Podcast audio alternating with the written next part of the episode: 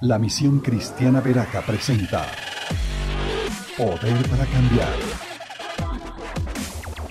Los pastores Henry Castillo y Mabel Silva oran al Señor para que la palabra de Dios establezca el fascinante y poderoso reino de los cielos, impactando tu destino y toda nuestra sociedad, convirtiéndonos en héroes que transforman hasta lo último de la tierra.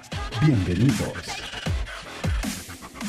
Salmo 7, hoy vamos a reflexionar sobre el Salmo 7. Vamos a aprender qué dice Dios sobre la alabanza en el Salmo 7. Dice, sálvame Señor mi Dios, porque en ti busco refugio. Líbrame de todos mis perseguidores. De lo contrario me devorarían como leones, me despedazarían y no habría quien me libre. Señor mi Dios, ¿qué es lo que he hecho? ¿Qué mal he cometido? Si le he hecho daño a mi amigo, si he despojado sin razón al que me oprime, entonces que mi enemigo me persiga y me alcance, que me haga morder el polvo y arrastre mi honra por los suelos. Todos leyendo la Biblia, por favor.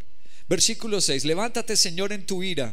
Enfréntate al furor de mis enemigos. Despierta, oh Dios, e imparte justicia.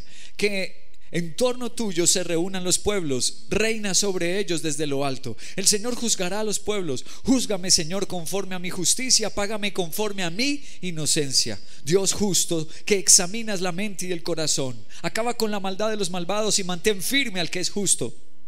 Mi escudo está en Dios, que salva a los de corazón recto. Dios es juez justo, un Dios que en todo tiempo manifiesta su enojo. Si el malvado no se arrepiente, Dios afilará la espada, tensará el arco.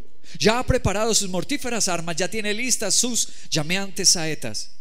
Miren al preñado de maldad, concibió iniquidad y parirá mentira, cavó una fosa y la hondó, y en esa misma fosa caerá. Su iniquidad se volverá contra él, su violencia recaerá sobre su cabeza alabaré, ¿cómo termina el salmo? Dice, alabaré al Señor por tu justicia, al nombre del Señor Altísimo cantaré salmos. Uy, qué bello. El mensaje que deseo compartirte es este, alabaré y al enemigo veré caer. Este salmo habla mucho sobre los enemigos del siervo David y sobre los enemigos del pueblo de Dios. Habla mucho. Pero también termina el salmo diciendo alabanza. También habla de reconocer a Dios y alabarlo. Mira cómo dice el 17. Alabaré al Señor por tu justicia. Al nombre del Señor Altísimo cantaré salmos.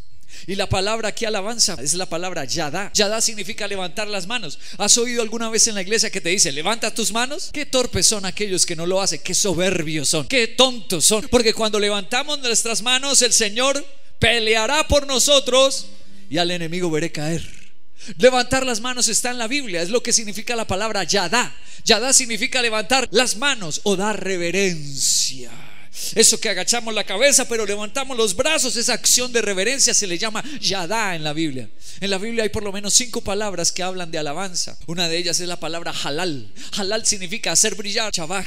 Eso trae las palabras de alabanza y chabaj significa gritar con júbilo, cantar con gritos. Pero hoy, este salmo, verso 7, nos encontramos con la palabra yadá. Génesis capítulo 29, verso 35 dice, Lea volvió a quedar embarazada, dio a luz un cuarto hijo al que llamó Judá, porque dijo, esta vez alabaré al Señor Judá en español, en hebreo, Yadá.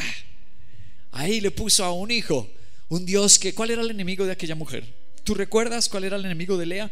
El enemigo de Lea era su menosprecio. Era una mujer que se menospreciaba terriblemente. Y ella dijo, alabaré al Señor. Cuando nosotros alabamos al Señor, ¿qué pasa? Volvamos al Salmo 7, versículo 1. Sálvame, Señor mi Dios, porque en ti busco refugio. Líbrame de todos mis perseguidores, dice el verso 1. Y el verso 6 dice, enfréntate al furor de mis enemigos. Si ves que el Salmo habla de los enemigos y relaciona enemigos con Yadá, con levantar las manos con alabar al Señor, con rendirle reverencia, Yadá. Qué interesante que el nombre Yadá signifique alabanza. Y justo nuestro Señor, el que venció a esos leones, el que venció al enemigo, viene de la tribu de Yadá, de la tribu de la alabanza. Apocalipsis capítulo 5, verso 5. Uno de los ancianos me dijo, deja de llorar que ya el león de la tribu de Judá, la raíz de David, ha vencido. ¿Quién ha vencido al enemigo? Hasta Apocalipsis lo declara, hasta el fin del mundo. Deja de llorar, Dios nos dice hoy, deja de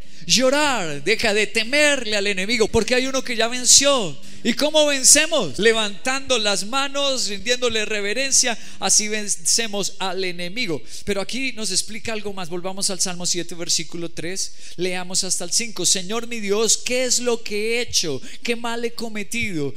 Si le he hecho daño a mi amigo, si he despojado sin razón al que me oprime. Entonces que mi enemigo me persiga y me alcance. El enemigo sí podría dañar a, un hijo de Dios, sí lo puede dañar.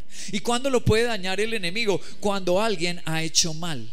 Cuando, por ejemplo, le sirven, oran por él, lo cuidan, lo pastorean y esa persona paga mal. Dice, le he pagado mal a mi amigo. Eso es religiosidad. Haber hecho mal estar en pecado y luego pensar que, no, pero te estoy levantando las manos, Diosito. Eso está mal.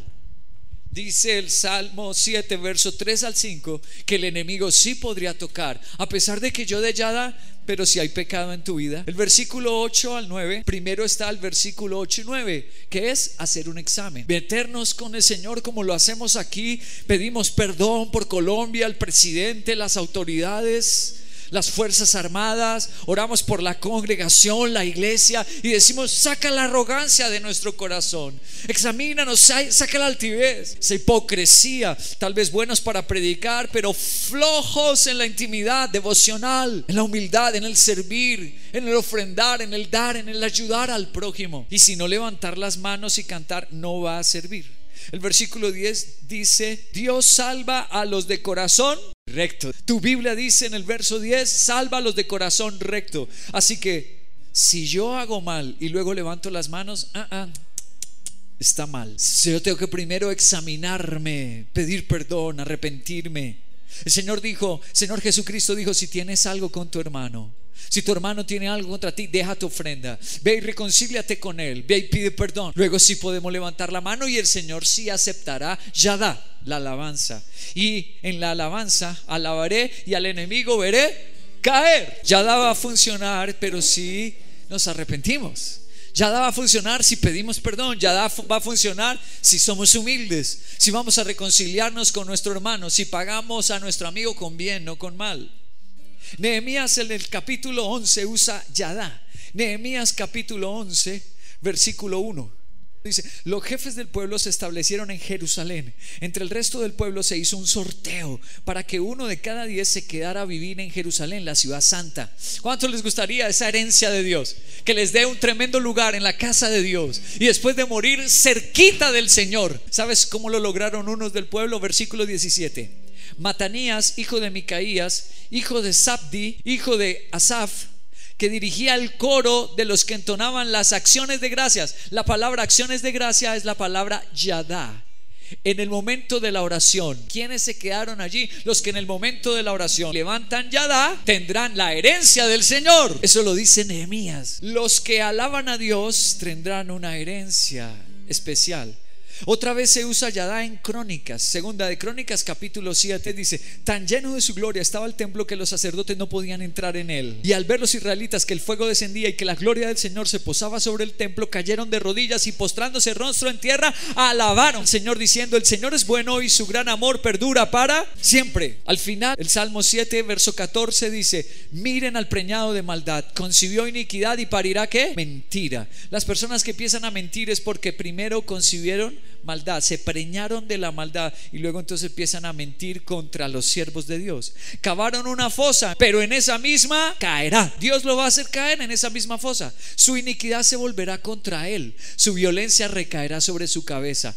Pero yo alabaré al Señor por su justicia, al nombre del Señor Altísimo cantaré salmos. Aquí termina el salmo diciéndonos esto, alabaré y al enemigo veré caer. Termino con el Salmo 136. El Salmo 136 es donde más se repite la palabra Yada.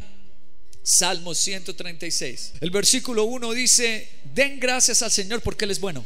La palabra den gracias en otras versiones se usa alaben al Señor porque Él es bueno. Versículo 2, den gracias al Dios de dioses. Yadá al Dios de Dios. Versículo 3. Den gracias al Señor omnipotente. Los tres primeros versos dice Yadá, porque es Dios de dioses. Luego un poco más adelante se ve la promesa. Y en el verso 15 está, pero hundió en el mar al faraón y a sus ejércitos. Después de Yadá, ¿qué hizo el Señor? Hundió al faraón y a sus ejércitos. Verso 17, al que hirió de muerte a grandes reyes. Dios quebrantó a los enemigos. Versículo 18, al que a reyes poderosos les quitó la vida. Versículo 19, a Sijón el rey del amorreo. Y verso 20, a Og el rey de Basán. Porque cuando yo hago Yadá, cuando yo alabo al Señor, a mis enemigos los veré caer.